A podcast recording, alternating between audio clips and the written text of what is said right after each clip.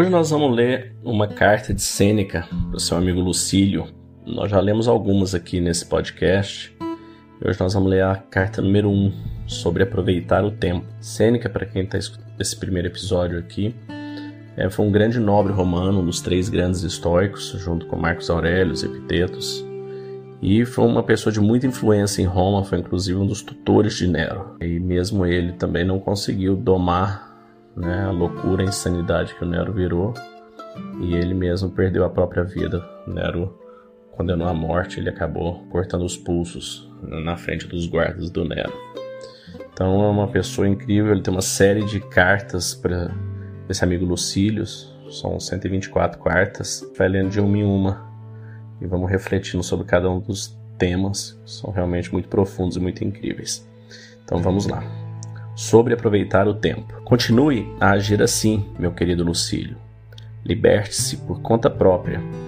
Poupe e aproveite seu tempo, que até recentemente tem sido retirado à força de você, ou furtado, ou simplesmente escapado de suas mãos. Faça-se acreditar na verdade de minhas palavras, que certos momentos são arrancados de nós, que alguns são removidos suavemente e que outros fogem além de nosso alcance. O tipo mais desgraçado de perda, no entanto, é aquele devido ao descuido. Ademais, se você prestar atenção ao problema, você verá que a maior parte de nossa vida passa enquanto estamos fazendo coisas desagradáveis. Uma boa parte enquanto não estamos fazendo nada. E tudo isso enquanto estamos fazendo o que não deveríamos fazer. Qual homem você pode me mostrar coloca algum valor em seu tempo, que dá o devido valor a cada dia, que entende que está morrendo diariamente. Pois estamos equivocados quando pensamos que a morte é coisa do futuro. A maior parte da morte já passou. Quaisquer anos atrás de nós já estão nas mãos da morte. Portanto, Lucílio, faça como você me escreve que você está fazendo. Mantenha cada hora ao seu alcance Agarre a tarefa de hoje e você não precisará depender tanto do amanhã. Enquanto estamos postergando, a vida corre. Nada, Lucílio, é nosso, exceto o tempo. A natureza nos deu o privilégio desta única coisa, tão fugaz e escorregadia que qualquer um pode esbulhar tal posse. Que tolos esses mortais são!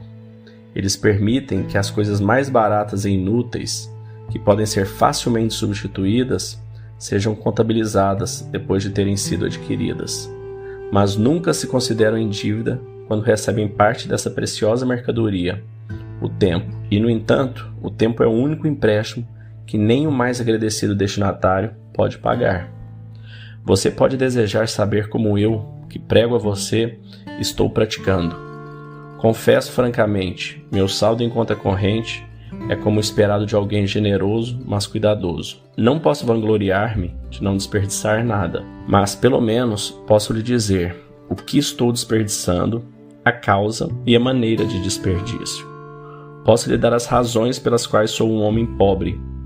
Minha situação, no entanto, é a mesma de muitos que são reduzidos à miséria sem culpa própria. Todos os perdoam, mas ninguém vem em seu socorro. Qual é o estado das coisas então? É isto.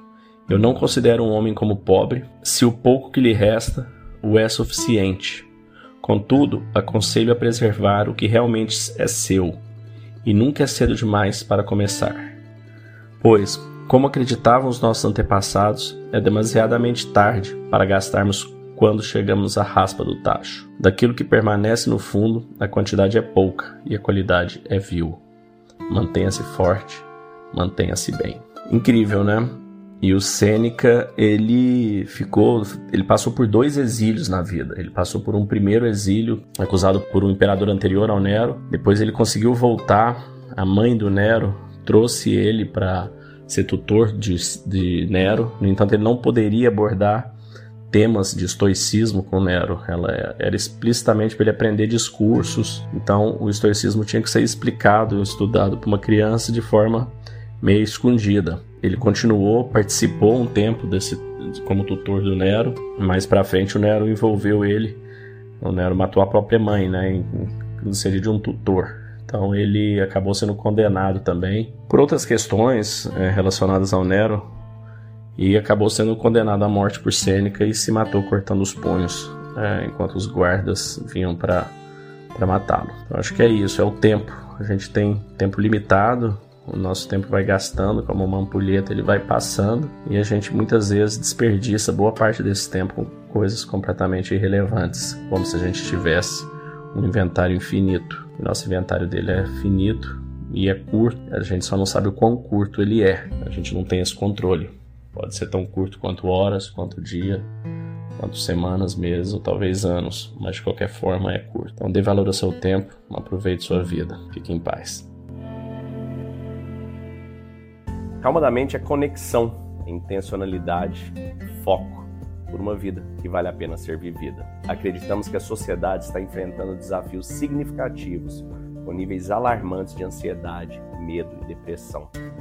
Acreditamos que a cura está dentro de cada um de nós e nosso propósito é ajudar as pessoas a encontrarem a serenidade mental como o primeiro passo para reconectar consigo mesmas e alcançar o bem-estar do corpo, da mente e da alma.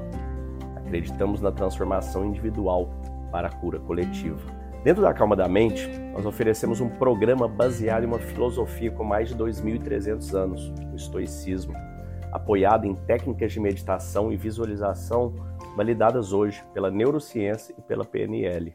Nossa missão é fornecer ferramentas e recursos para que as pessoas encontrem calma interior e vivam com propósito, intencionalidade e foco e conquistem uma vida que vale a pena ser vivida. Para saber mais, entre em calmadamente.com.br ou no QR Code que deve estar aparecendo para você aí e escolha o melhor plano para você, para sua empresa e para sua família.